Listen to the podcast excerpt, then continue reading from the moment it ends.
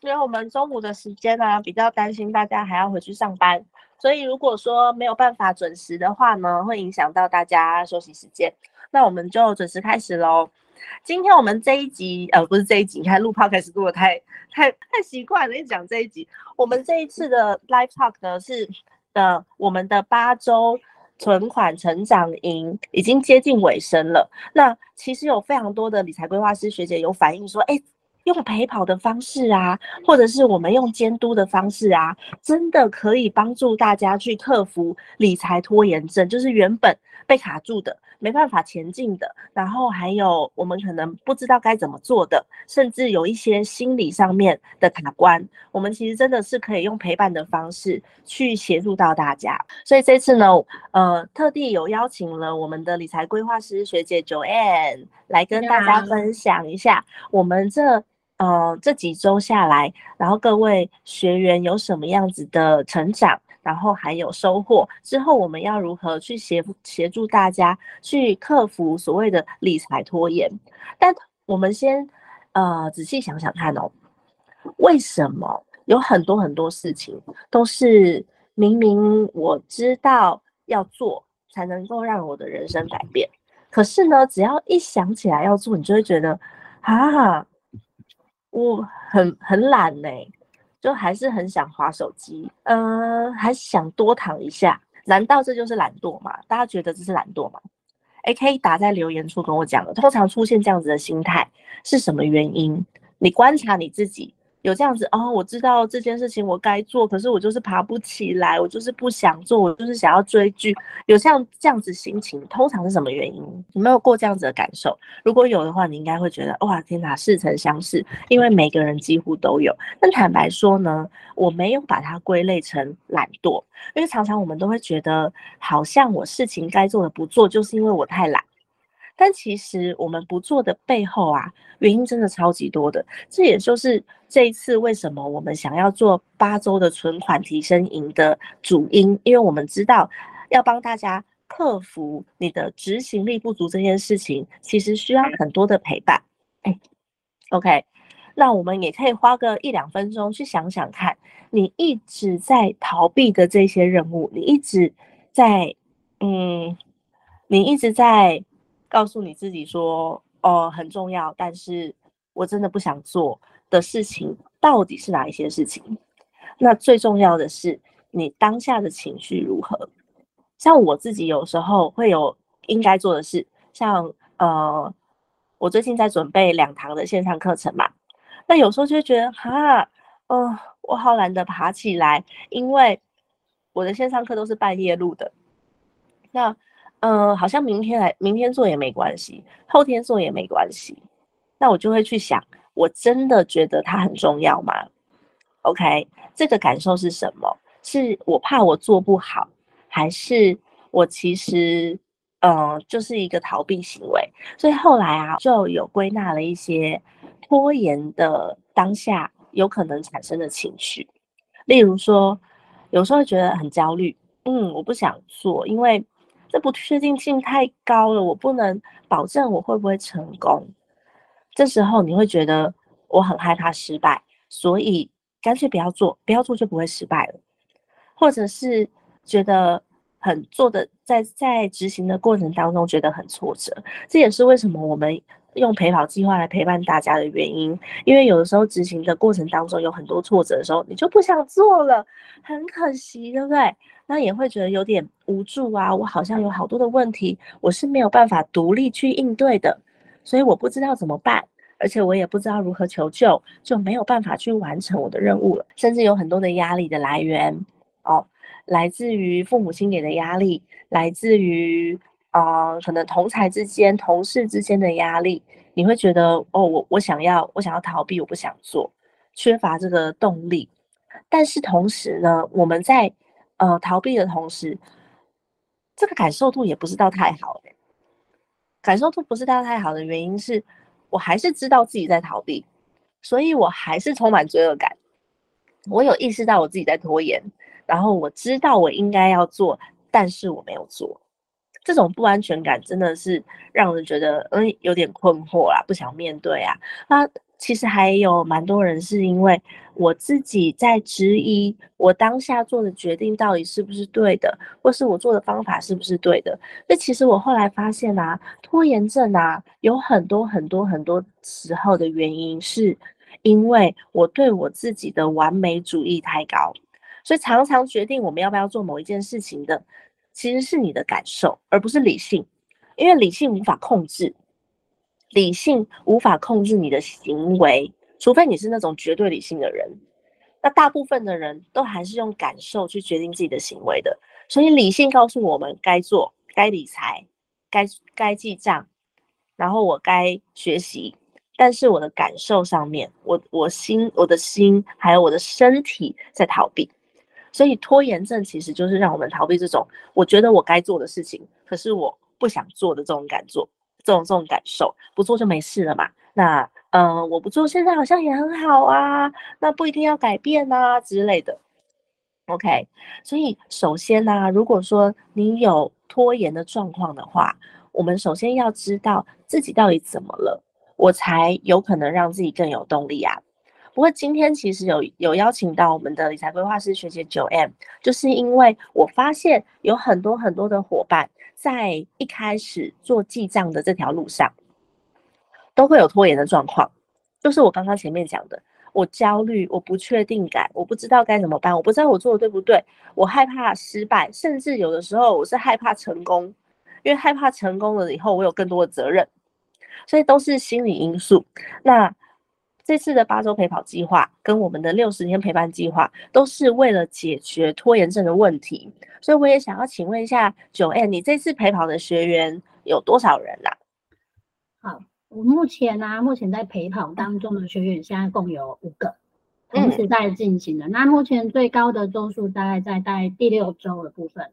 那其实大家都很认真在记账，其实大概在第四周之后啊，就可以。看出整体的预算，那因为通常就是到第四周之后，学员就会惊呼说：“哦，原来他以为他想象的那个高的消费，其实不是那一个啊。”对，对，没错。然后他可能以为是他的餐费支出很多，但其实不是餐费，有可能是其他的消费。然后这时候他就会更有动力的去持续下去去做记账这个动作。哦。那大家都有坚持到最后吗？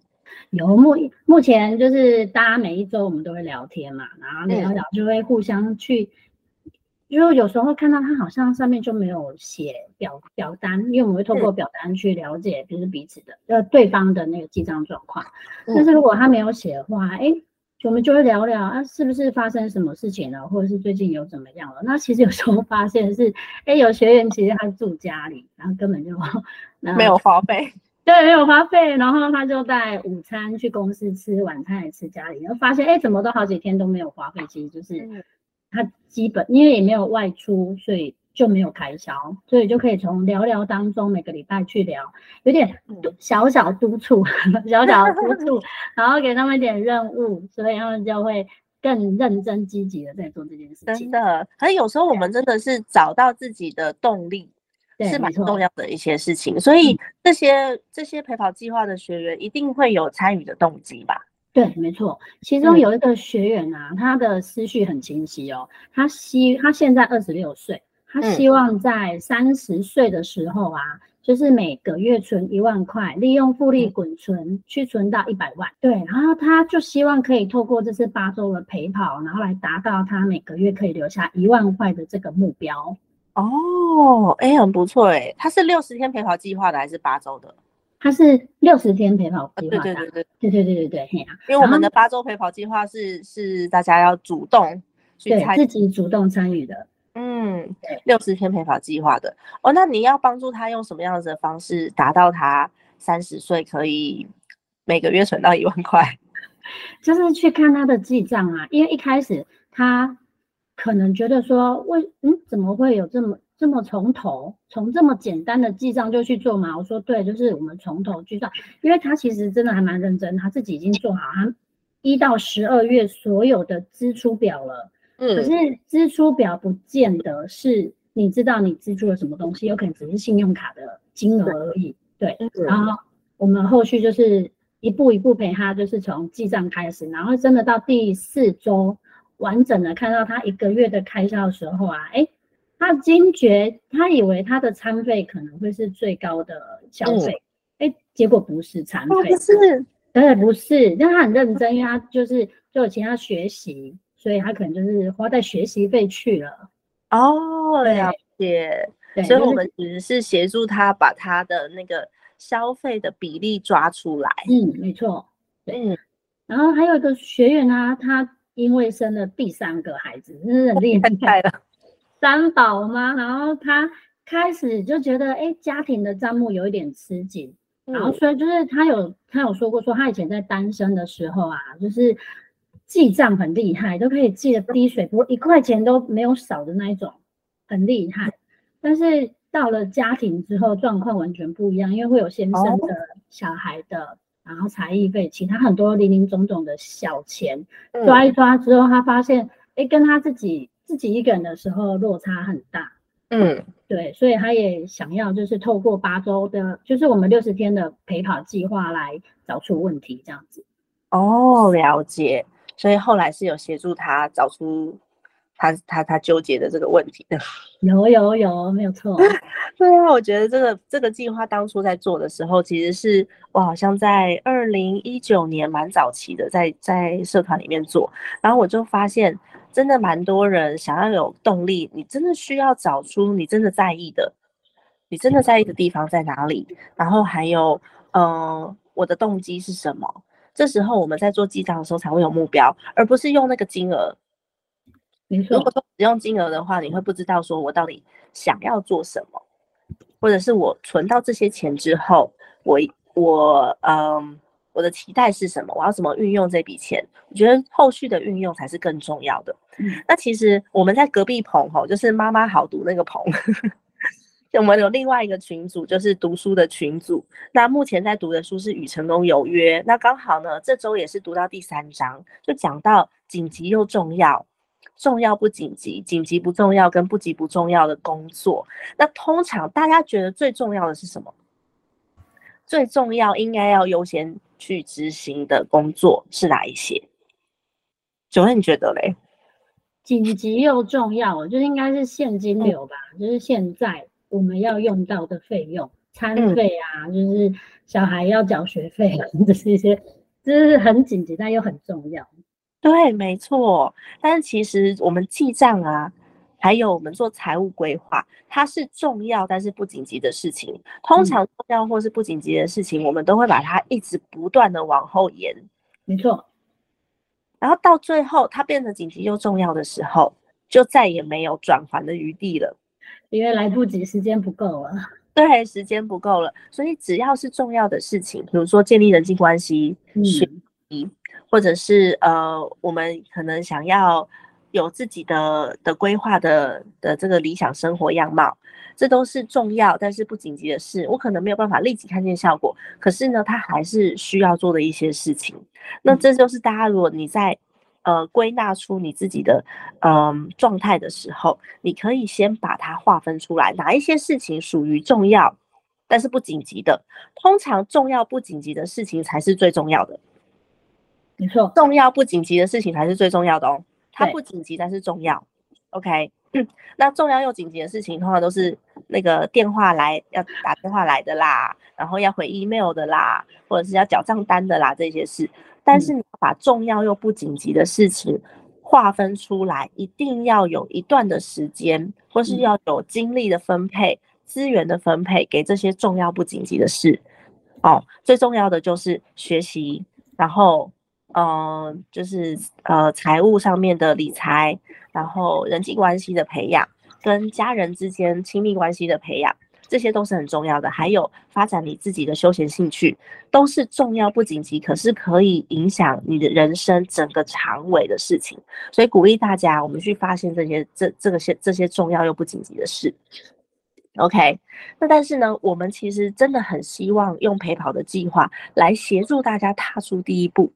呃，我不知道有没有有没有学员，因为现在线上大概有六七十位嘛，那是在这八周陪跑里面有有收获的，我就直接问九 N 好了，就是有没有一些案例啊，是他经由陪跑计划，然后他有办法踏出第一步，有可能有一些。本来有一些外在的因素或是内在的因素，他有可能是因为时间的关系、工作的关系，他没有办法他去执行，或者是他内他内在觉得很担心、很害怕，所以他无法执行。可是经过我们的陪跑计划之后呢，他有办法去克服的。哦，我最近有一个新的新新的朋友，然后我一开始就是想要协助他，那但是就是。拖了好几个礼拜，但是因为 他就可能工作忙，然后又出国，然后回来之后呢，然后我就跟他说：“哎，那表单可以打开嘛？”他说：“哎，表单好像打不开。”然后后来我就传了一个新的表单给他，然后我前几天就跟他说：“表单可以打开了吗？”他说：“嘿嘿嘿，因为他还没打开，就是有有时候就还没有想要面对，嗯，或者是觉得有时候有点嫌麻烦。”对，或者是有时候就是自己觉得很混乱的时候，也会有一种就是想要对，或者是想要放弃哦。嗯，对，就会觉得说好像就不想做了，那算不要做，不要做，就就这样过了就好。那我要怎么帮他？因为他来他来参加这个八周陪跑计划，一定有原因，或是六十天的陪伴计划，一定有原因。他有想完成的事情，对吧？对，没错。其实就是像我那个朋友，他就是就是他自己的账，跟他做个小小公司，应该不算，就是做一个小生意。嗯，他是他的他的那个生意的钱跟他自己的钱都混在一起。嗯，对，所以就想要协助他说，透过记账的方式来去做，呃，可以把他的账目分开。因为他一开始有跟我提出这个问题，嗯，然后可是就是在。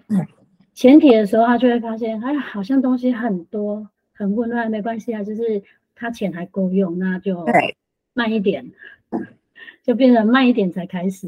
然后我现在就还是在等他，所以他觉得钱够用，所以不紧急就没关系，所以他要等到钱不够用的时候再来做规划，所以不能让他在紧急的时候 才做这个规划，我还是会去再去跟他聊一下，然后再叮咛他一下。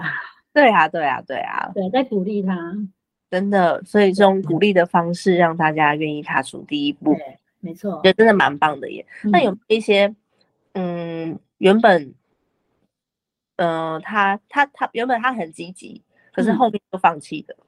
哦，但是我们目前啊，其实我其他就是目前正在陪跑学院，其实他们都很认真，就是偶尔会有那种。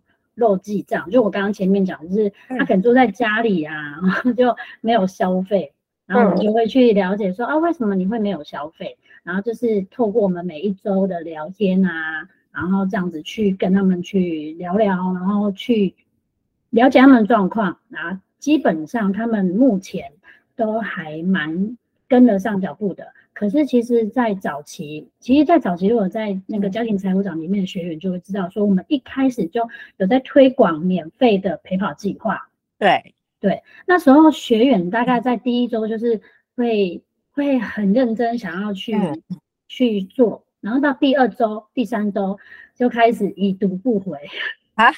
为什么？因为因为他们就。就开始就是拖延症，然后或者是觉得懒懒的，或者是哦有其他的事情没有记了啊，我现在没记了，那就哦那就就就放弃，然后慢慢到最后就变成不读不回。哦，对，那你现在这五位学员都是有回的，那他们的状况是什么？他们状况就是基本上有有两个这礼拜有请假，因为他一个是出国去工作。所以他有跟我请假一个月一个礼拜，然后还有一另外一个是因为他的工作也是工作的关系，就是他可能要有同事请假，然后他要兼其他工作的兼兼其他同事的工作，所以变成他最近啊他自己还要处理两自己家里有两个还是三个小孩，然后也是跟我请假两个礼拜，但是。我只要分享我们像我们非读学，或者是像我们 Live Talk，然后他们都很愿意，就是继续学习，然后我们也会再约定，就是再过一两周，我们可以继续开始这样子。哦，对，所以我们的理财规划师的伙伴就是一直就是在很卢，一直在一直在赶小羊，一直赶赶羊，小羊赶小羊，所以我们大家都说这是我们的，我们是羊啊。对啊，我们在赶小羊，在赶小羊。那你觉得最担心的是什么啊？其实我发现很多群，我们群组里面其实大部分都是妈妈嘛。那我们陪跑的学员大部分也都是妈妈为主。那么其实最担心的是小孩未来教育金的这个部分。嗯，对，因为其实不论是职业妇女或是家庭主妇，就是大家都是为了这个家在付出嘛。可是因为现金流的关心，就是会不知道可不可以给小孩足够的那个教育费，因为。现在的那个安亲跟才艺费，先听说你们家的那个才艺费一个月就多少钱？你不用问，不要问。现在我看，如果真的是国小光安亲跟才艺，应该是上万块吧？对啊，对。然后就是现金流怎么样可以挪出这些资金？就是你光现金流就已经有问题了。对。然后未来怎么样挪出这个资金去做？他以后的教育费可能想要拉出国或是读大学的时候，这个就是很多学员的问题。嗯，所以我们其实是协助这些学员，就是从他的目标会去做计划。对，没错。对啊，那目前学员就是做完计划之后，他们有觉得比较安心吗？有啊，有啊，他们觉得安心很多，就是透过记账，也是因为透过记账，然后去找出说，哎，其实他的现金流是可以做调整的。对，或是有一些有一些那个钱，有一些那个花费是可以，就是交付给先生。对，就是可能跟跟先生讨论一下，就是怎么样去协调这一个，就就是这个费用的问题。然后有一些可能，哎，这样子分散出去了之后，自己有多余的钱。然后还有，其实像有一个学员，就是其他的小朋友的才艺啊，什么其他花费是先生支出，然后但是他自己的花费不多。那我就有建议他说，那就有你的，有你剩下的钱去做小孩的教育金，嗯，这样就不会跟先生一直在争执说，哦，未来小孩怎么办？对啊，所以其实，在我们的这个家庭财务长计划当中，跟先生的沟通也是非常重要的，因为我们最后理财的目标是为了让家庭更美好，对，所以我并不会就是让大家 一定要去做一些冲撞，然后反而是，因为我们都是妈妈，所以我们会。鼓励大家，我们是用沟通的方式，然后告诉你说如何沟通。所以，是我们在我们的理财规划师群组里面，大家也会讨论一下彼此遇到的问题，要如何去协助对方的学员。对，没错，我们会互相交流一下。哎，这个问题我们如果不知道的话，会问协助其他的那个理财规划师，然后请就是问看看大家的意见，然后我们可以再给学员更好的建议。真的。所以我觉得不需要去苛责自己，为什么事事而言？因为我们就是要用一些方法，我们的方法是用陪跑的方式，对，这是给大家的方法。因为拖延症很多时候其实是你是完美主义的，你需要别人告诉你说不需要这么完美，没关系，嗯，不要花太多的时间去考虑，不是说呃不完美就不能够执行。OK，那你需要有有一个人去。看见你的完美主义，并且去给你适当的疗愈，就是让你知道说你这个完美主义不是错，可是我们更好的方法可以协助你推进。那有一些是像是瞎忙一通的这种，每天都做好多好多的事。哦，不知道在忙什么，对，错了，然后什么都没有进度。这个部分呢，我们就可以用时间管理的方式来做协助。时间管理的方式如何去做调配？然后你理财记账的时间要如何空出来？或是我们会用一些工具，哦，比如说 App，或者是我们给大家的表单，用一些工具去摆脱这些有可能瞎忙的状况。嗯，没错，对。那还有很。大部分是很害怕失败，觉得一出手就要成功。其实害怕失败有很大部分的原因，是因为怕被人家看不起，或者是觉得这件事情自己觉得不完美的话，自己卡住就会不想要再做下去了。对，像记账很容易发生的完美主义，就是我要是账不合，我就不想记了。还有，其实我们学员有一个最大的问题是，就是他不知道项目要记在哪一个地方。嗯。然后他们就不知道放在哪边，然后就就不做了。对，可是其实你放错项目不会影响到你要做最后预算太多，就是想到你的大目标太多。可是如果因为放错项目，或是因为你账不合，你就放弃了，那就会影响你的人生。对对，这时候我们的理财规划师要怎么去帮助他们呢？其实像这个状况，我就有跟他们聊说，一开始我就跟他们讲，就是记账的时候，我们不要苛太苛责，就是一块钱都要完全刚刚好，就是可以给自己一个论据，可能大概在几百块之内。因为有时候我们可能会捐个爱心，然后就五十块丢出去了，或者是 给小朋友一百块就去买东西了。嗯嗯，然后这时候我们就会就是会鼓励他说，我们就是论据不要。让自己抓的太严格，可能就是抓几百块。那那我们就是实际还是透过记账，然后去面对你实际的账目跟你自己钱包里面跟账账户里面的钱是不是合起来的？对，其实你一个月差的一些些钱，真的不会影响到你大方向的未来。可是如果你因为这样子不完美，所以我决定不做了，那你多的事情都不会做。没错。真的很多很多事情没有办法追求到完美。我常在跟大家讲啊，我做的失败的事情比我做的成功的事情 太多了，真的。你做了什么失败的事情？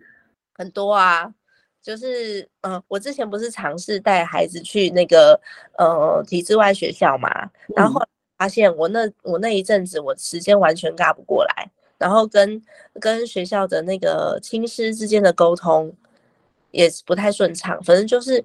这这这也算是个失败。然后我曾经也跟朋友一起组贸易公司，结果呢，第一个砧板进来的时候，我们包货包到手软，然后没赚多少钱，这也算是一个失败。后错了，就发现是该做的事情，这是一个经验，这是一个经验。对，后来后来我们就不做了。所以我真的尝试要去开启一个专案，或是尝试要去做一件事情，真的要先开始，失败就算了，真的。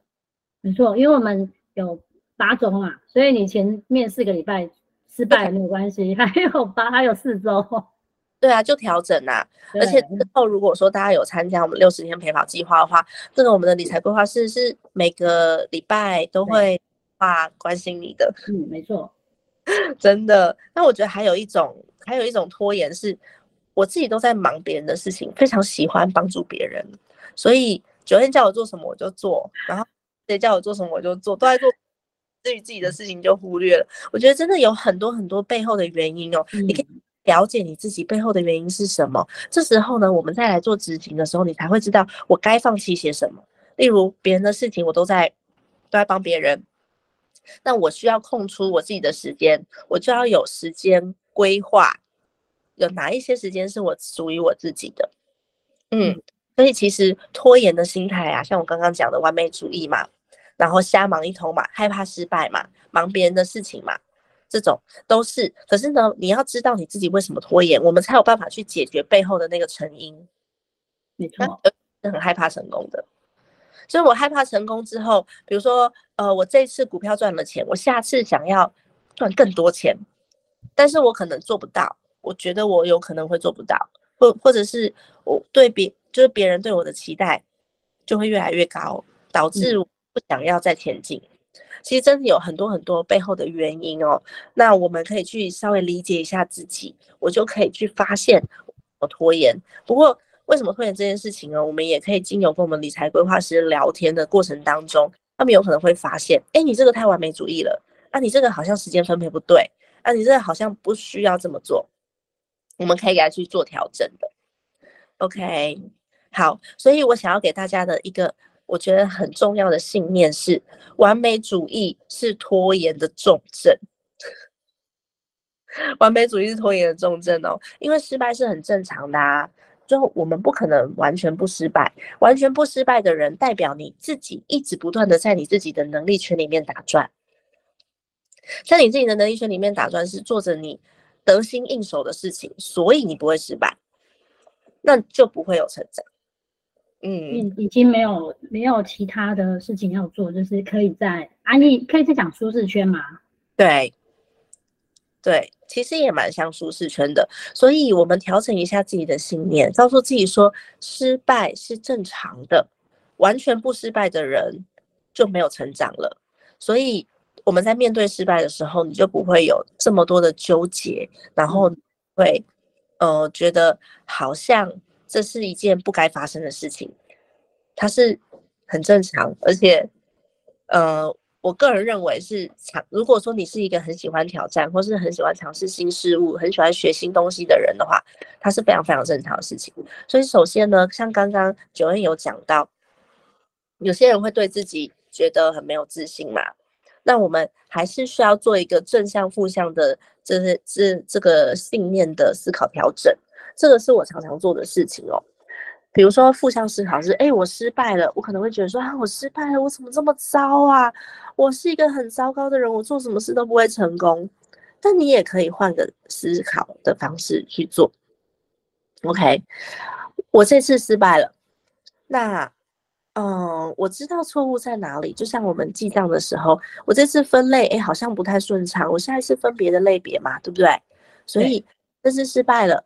当我知道错误在哪里，我下次一定会比这次更好啊！都做到一半卡关的，就先不要，就先不要太坚持。然后我们可以回去思考一下，或者是去收紧别人的意见，知道我卡关在哪里。然后甚至在群组里面，我们现在群组里面已经一千多个人了，都在一千多个人一起一起记账，一定会有人知道你的问题出现在哪里，去给你协助的。所以这次失败了，是让我的下次会变更好。那有时候是，哎。另外一半批评我，他觉得我做这件事情省这些小钱，到底是可以干嘛？OK，那我是不是不应该再继续下去？但其实我们有时候在看待别人的批评的时候，我觉得，嗯，大部分的人不喜欢听到批评，我自己也不喜欢。可是我们在听到批评的时候呢，可以去分辨他的建议是有建设性的，还是毫无建设性的。如果他提供的建议啊是有建设性的，值得我参考的。我就会去把它有建设性的部分抽出来，去想想看，我是不是可以呃依照他的建议去执行看看。但如果他只是单纯为了批评而批评的时候，那我就会想说，哦，那我要证明他是错的，所以我要让他刮目相看。我绝对不会让自己轻易的放弃。那也有一些人是觉得，哦，这件事情我没有做过，所以我很害怕。可是像我刚刚讲的。如果不接受挑战，你就永远在自己的能力圈里面打转。你做的事情永远都是你做过的事情，那你就不会有成长。所以我自己在面对这些问题的时候，有时候我会觉得，哎，太好了，哎，这件事我没做过，哎，我可以试试看。那我的经验值就又成长了。哦，心如说怕自己做不好，怕自己做不好，觉得你觉得应该要怎么协助？做不好哦，要先可能可能我们先聊聊吧，就是你会觉得你哪里是做不好的，然后就是看是怎么样的关系。如果是如果是家庭关系的话，我们也是会就是当心灵讲师嘛，就是会听听他们聊聊，然后 家庭状况啊或者什么的，就是给予一些安慰跟建议这样，连心灵心灵导师都可以做，真的听听意见，对。真的不用怕自己做不好，因为每个人都是从做不好开始的。没错，嗯，从小时候学走路就是这样子，所以我觉得真的不需要去太苛责自己哦。那为什么为什么理财拖延？通常就是我们刚刚讲的信心不足嘛，怕自己做不好，就像刚刚。呃，心如这边讲的，然后还有雅雅说觉得困难，不知道如何开始。那不知道如何开始的这个问题，就是在于我们有没有持续的去做学习。如果有的话，你就会知道怎么样开始。这也是为什么我们八周的这个成长，就是存款成长营，想要让大家知道怎么开始。所以我们从第一周开始。每天都在逼大家逼逼你今天记账了吗 逼逼你今天记账了吗？一直跳讯息出来，一直跳讯息出来，对啊，然后大家讨论，哎，这笔该怎么记啊？税金该怎么处理啊？就是为了让大家，呃，可以去避免掉你不知道该怎么做，所以干脆不做这件事情。OK，对雅雅这个问题也是哈，哦，小泉说不知道如何行动加一，这也是我们为什么要做这个计划的原因之一了，因为我们。款提升营其实是没有收费的，所以我们是提供大家方法，然后你要自己执行哦，要自己执行。OK，好，那有时候会觉得，哎，这个东西很累很无聊。我觉得这是因为没有找没有找到自己内心的动力，嗯，所以觉得很累很无聊。像我就是为了出去玩，所以我赚钱跟理财，这是很好的目标，超级好的目标。对，对啊。然后，我觉得理财规划师还有一个很嗯很有价值的地方，就是其实每个人都会有过去失败的经验，嗯，过去失败的经验不代表你未来会失败，那过去失败的经验一定有某一些的成因，那我们也可以协助你去呃去理清，就像有很多的呃朋友跟我说啊，不敢玩股票，是因为以前爸爸妈妈玩股票赔很多钱。嗯，或者是以前自己就套牢了住住套房，对，以前自己套牢住过套房，那我们就会告诉你说，哎，其实，呃，投资的类型有很多种，那你一开始，呃，会让你走向失败的那个投资类型，它的属性是什么？所以并不是工具的问题，有时候我们的使用方式不对，这样子。嗯，我觉得还有心态的问题，就是面对它大起大落的时候，对，没错。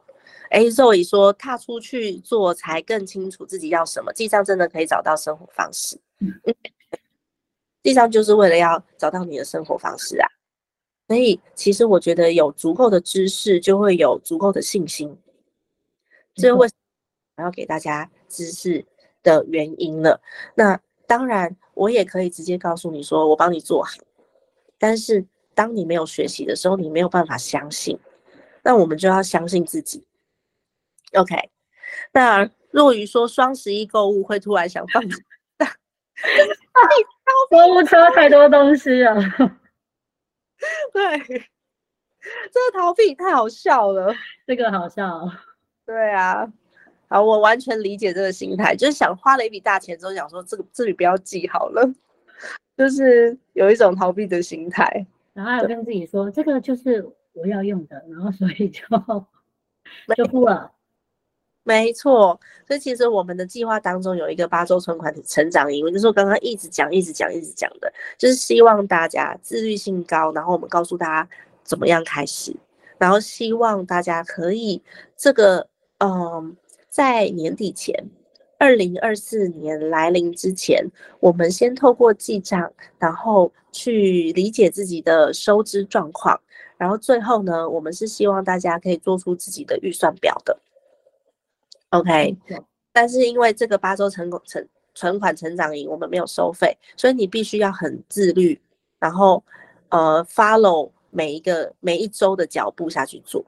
那我也想要请问一下九 N 啊，你陪跑的人这么多，他们现在嗯，他们现在后续的状况怎么样？其实他们现在状况我觉得还蛮不错，就是他们都有反映说，哎，其实。他们在那些就是更清楚他们自己的开销，然后还有一些就是遗忘的开销，只是像我们我们不只会讨论就是每个月的账目，还会讨论一些年度的开销，就是刚刚讲到那个税金，对，牌照税、燃料费、机车保险这种一年才缴一次的，就是很容易忘记，所以很常导致就是当月你。账单来或者是税金来的时候，你就一次要缴很多钱，现金流就会很有问题。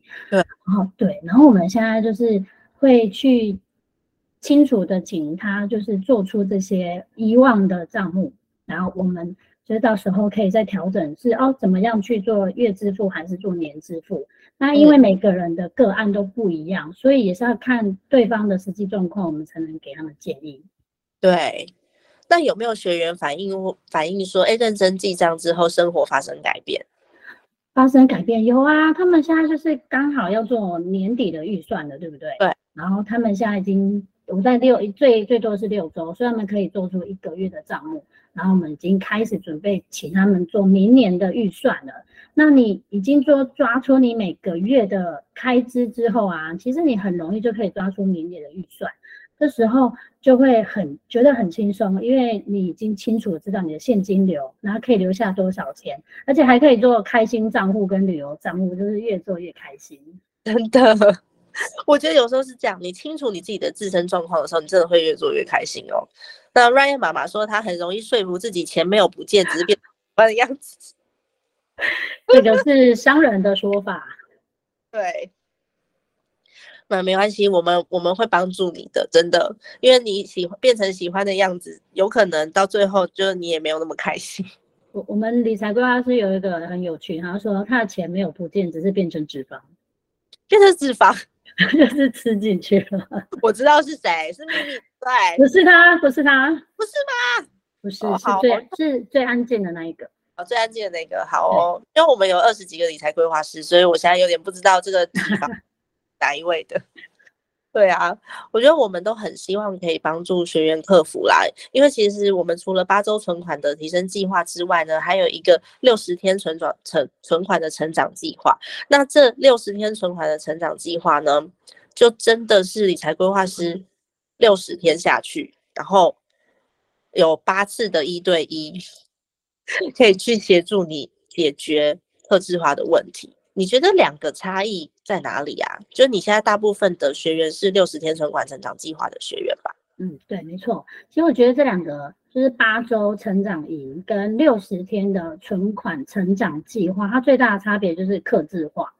嗯，对，因为我们六十天的那个存款成长计划，它有我们理财规划师协助你一对一。一对一的咨询，然后我们透过每一周的咨询，就是学员一周一周的去进，一周一周的进步啊，他他就让他那个财务上面更有信心去面对。嗯，对。那因为也是克制化的关系，就不会像罐头简讯，就是哎每个人都给一样的东西一样的配套，就而是按照每个人的情况来克制、克制化，然后做建议跟调整。嗯，对。然后我觉得比较有价值的是。其实我们还会协助你，就是有咨询的部分。对，嗯，然后如果有需要做财务规划的话，其实也是可以的。对，啊，那在六十天存款成长计划，它还有一个目标哦，就是我们要让学员的存款增加二十 percent。哦，我知道这是你们的 KPI。没错，对，然后要要成长百分之二十，对，没错。然后这个二十 percent 怎么来？就是其实也是靠记账去了解自自己真正的消费模式，然后这样才能进而去调整你的财务。所以这也是跟八周成长营最大不同的地方。嗯，对啊，所以我觉得蛮鼓励大家可以参加这个六十天存款成长计划的。但因为这六十天是一对一的去陪伴，那是是非常非常耗人力的，而且我们陪伴。之后还要协助后续的讨论跟分析，所以这六十天我们是有收费的。那目前呢是有九十五个学员，现在目前参加了这个六十天的存款的的计划。那接下来呢，我们的嗯六十天存款计成长计划会从二零二四年的一月开始，因为理财规划师的人数有限，对人数真的很有限，所以呢我们。每个月只能服务五十个人。如果要参加这个六十天存款成长计划的话呢，可以参考一下我们的这个呃连接的部分。我会把这个连接也是放在留言处跟资讯栏位给大家做参考哦。那这个计划会从二零二四年的一月开始预约哦，因为现在都已经约满了。没错，我们大家就大家都已经满满的了。对啊，大家都已经满满。我看你们的那个后面排班表，就觉得哇。太厉害了！大家大家都是很尽力，就是在想要协助很多的学员去面对他们的财务这样子。对啊，那你觉得我们这个陪跑计划跟一般市面上的这个理财课程有什么样的差别？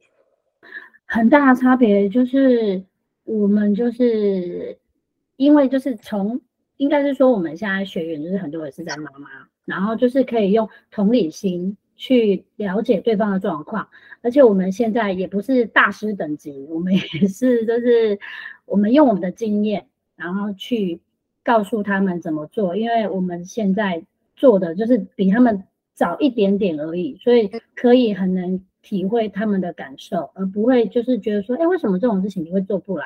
其实真的很多事情是。做最后真的会做不来的，然后你就去体谅他们这样子。之后我们八周的存款成长营啊，其实这个计划也差不多到尾声了，所以我们会再轮一个八周，就是希望大家在这个群组里面啊，是持续可以有办法让自己提升的。即便你不参加我们的付费的这个课程也没关系，就你可以在这个群组里面持续获得收获，这也是我们乐见的。因为如果你帮助自己，就不需要有人在后面一直催你，一直催你嘛。那如果说你发现，哎，你自己的拖延症真的很严重，你可以协助到自己的方式，就是找一个人来盯自己。这是赶羊吗？对，就是赶羊的意思啊。就是，哎，你今天记账了吗？你今天做什么了吗？遇到困难的时候，记得要告告诉我们哦。那其实我觉得，呃，如果你想要自己帮助自己的话，你可以自己先评估一下你的内在驱动力到底是什么。好，发现你的内在驱动力呢？发现呃，自己是想要为家庭创造更美好的未来。那我们面对一下自己，呃，拖延的原因是什么？你可以去辨识一下拖延的原因，有可能是对于投资的恐惧，或是缺乏知识，所以不敢开始。那我们是不是，如果说你发现你拖延的原因是因为恐惧或是不敢开始，那我们是不是可以主动去学习投资的知识，然后去增强自己的信心？最重要的是，我要具体我自己的计划目标，所以我必须要有一个可以很清晰的理财计划，包括可能每周、每每月。然后还有我的大方向，就像刚刚讲的囤退休金这种大方向的计划，然后拆解成小任务，就可以协助到大家去呃稍微。但你的我说稍微的意思是，只要没人盯吼，尤其计划做好了，也不一定会执行。没有错，对，就是协助你稍微可以专注在自己的计划上面哦。那最重要的是你要。明确的制定一个嗯截止的日期，让你知道说这件事情是从什么时候开始，什么时候结束，然后我需要达成什么目标。那我觉得我们的那个呃群组最珍贵的地方就是我们是一个支持系统，所以这个理财群组的朋友啊、顾问啊，还有理财规划师啊，我们都可以呃分享自己的理财目标，然后互相鼓励。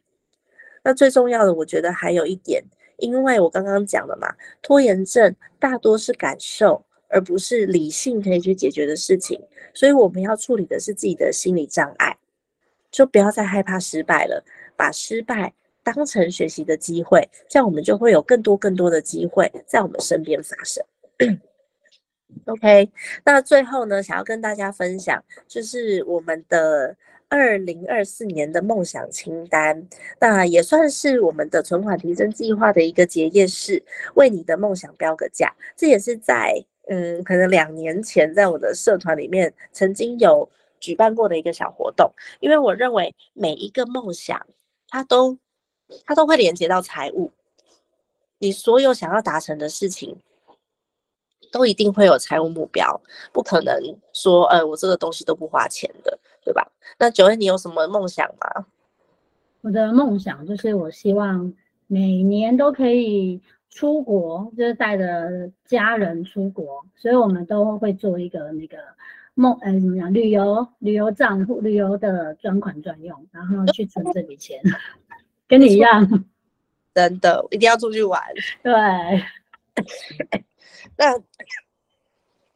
这场活动呢是实体活动，我们办在十二月十号星期星期日的早上十点到十二点，两个小时哦。十二月十号星期日早上十点到十二点的两个小时，然后在 Mommy Space，Mommy Space 很方便，在那个呃中校新生站六号出口哦，六号出口对。哦，为你的梦想标个价。我们协助大家在二零二四年的时候呢，我们当天来做自己的梦想清单，然后一起勾勒我们二零二四年的幸福蓝图哦。十二月十号的呃早上十点到十二点，在 Mommy Space 中校新生站六号出口，我们等大家一起来喽。好哦，那觉得还有要补充的部分吗？我刚刚刚刚有讲到一个部分，就是我们有讲到说，其实。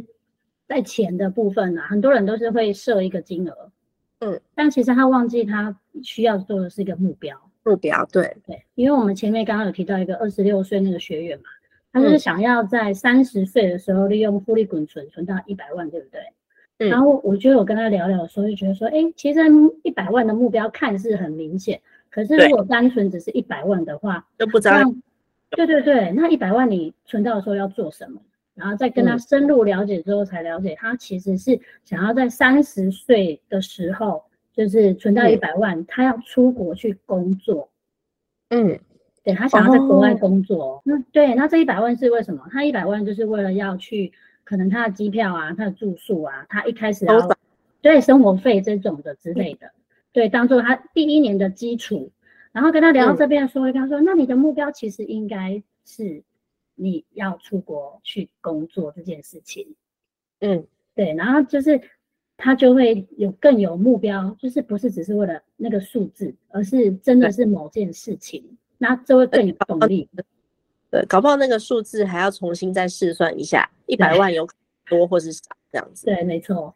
要去哪一国？哦，差很多。哦。对，没错。所以有跟他讨论一下，哎，那一开始如果跟他现在工作的属属性相相否相仿的话，那诶，他有想，他也很厉害，就是他有想了很多，也有朋友在那边，所以他自己已经先设定一个金额。所以我觉得不是一个金额，是一个目标，就是这两个是不一样的。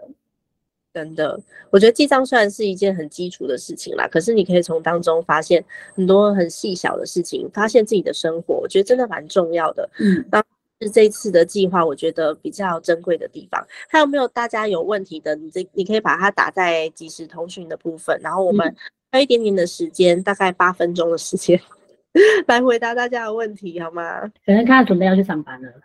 对，有可能。如何报名活动哦？那个活动的页面在刚刚刚刚已经已经活有贴出来了，对，有贴出来贴在讯息里面。然后我们这个活动呢，就是当天会带大家做二零二四的梦想版，因为场地没有到很大。那可以期待眷属吗？可以可以可以，小朋友这些都可以。嗯，Mom Power 的活动没有不能带小孩的，一定要带小孩去的，对，可以带小孩，然后小孩在那边一团一起玩。对，然后我们会准备玩具，超友善的，真的。那再跟大家推荐一下，我真的非常非常推荐六十天的存款成长计划。那虽然之前之前有买到那个超级特价的朋友，就是恭喜你们，因为要陪伴六十天真的是很很费精神，所以我们一定我们一定会收费，因为理财规划师学姐每一个都花好多时间。他们晚上都会讨论要如何协助每一个学员。那如果大家有有希望，可以在呃自己的理财、投资，还有我们记账这些基础上面去打好地基的话，我们希望可以打好地基的话呢，欢迎大家参加六十天的存款成长计划。那你会发现它非常非常值得，因为当你学的。一个 know how，然后可以用一辈子的时候，它对你来说就不是这个学费三千六百块这么简单的事情了。它会跟着你一辈子，然后你省下来的钱绝对不止三千六。我可以透露一下啊，我去年这样做完之后，跟我先生两个合起来，嗯，那这么光明正大透露可以吗？那 你说啊，我们可以留下一年一年各自六位数哦，学费真的赚回来了。真的，因为有时候你就是差那么一点点弄好，你不知道怎么做。嗯，知道了怎么做之后，你的学费真的很容易就赚回来了。真的，而且这是一辈子，就是像我们现在就是在做的是，我们一辈子都知道该怎么做。然后现在有新的东西，我们再去进修一下就可以了。对，然后比较听得懂。对，没错。如果说你听不懂，也会回到群组里面来。大家其实都是有同样的基础的，上过一样的理财课程的。嗯，然后。可以一起来做讨论。嗯，没错。好哦，如果大家都没有问题的话，我们今天就到这边结束喽，拜拜。